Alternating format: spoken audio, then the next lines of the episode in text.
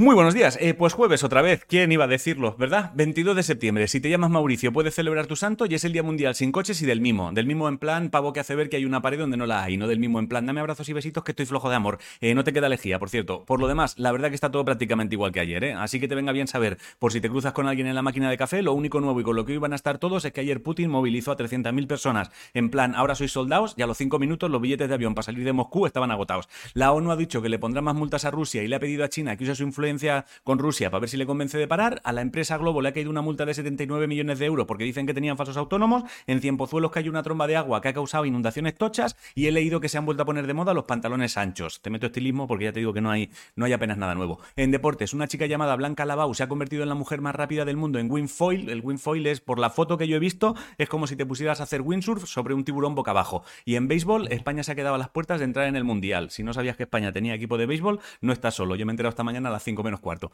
En ciencia, parece ser que se ha descubierto que la estimulación cerebral profunda reduce a la mitad los síntomas del trastorno obsesivo compulsivo grave y en cosas del espacio, ayer dos astronautas rusos y uno americano salieron en dirección a la estación espacial juntos en el mismo cohete. Fijo que el americano va acojonado en plan, estos a mitad del vuelo me tiran. Ya verás, lo voy a pagar yo todo. En cultura, David Cronenberg le dieron el premio Donostia en San Sebastián. Si te gusta Isabel Cochet, ha presentado un documental sobre el abuso a unas crías llamada, llamado El techo amarillo y si te van los musicales en teatro, que sepas que si pasas por Madrid ya puedes ver Maltita, Matilda. Y, ah, y en tema ayer salió a la venta el nuevo libro de Sandra Barneda, Las olas del tiempo perdido se llama. En música, Aitana tiene nuevo single. Si eres fan de Robe, que sepas que hoy a las 12 salen a la venta las entradas de su concierto fin de gira en el WeThink el 19 de noviembre. Y recuerda que Albarreche mañana saca álbum. Ah, y si eres fan de India Martínez, ayer subió a sus redes un vídeo diciendo que mañana saca un nuevo álbum que se llamará en esports. Ayer hubo bombazo y es que Riot saca la Liga Internacional de Valorant y habrá tres equipos de Españita: Giants, eh, Gaming, Koi y Heretics. Si no sabes qué comer, hazte unos rollitos de carne y verdura con arroz blanco. La frase de hoy es: el secreto para salir adelante es comenzar y poco más. Bueno, si te gustan las charlas que estoy teniendo en el podcast de Por si las voces vuelven, que sepas que al ser jueves tienes nueva charla disponible con alguien que me pedisteis mucho, Nena da Conte. Y hasta aquí el informativo. Os quiero muchísimo a hacer cosas.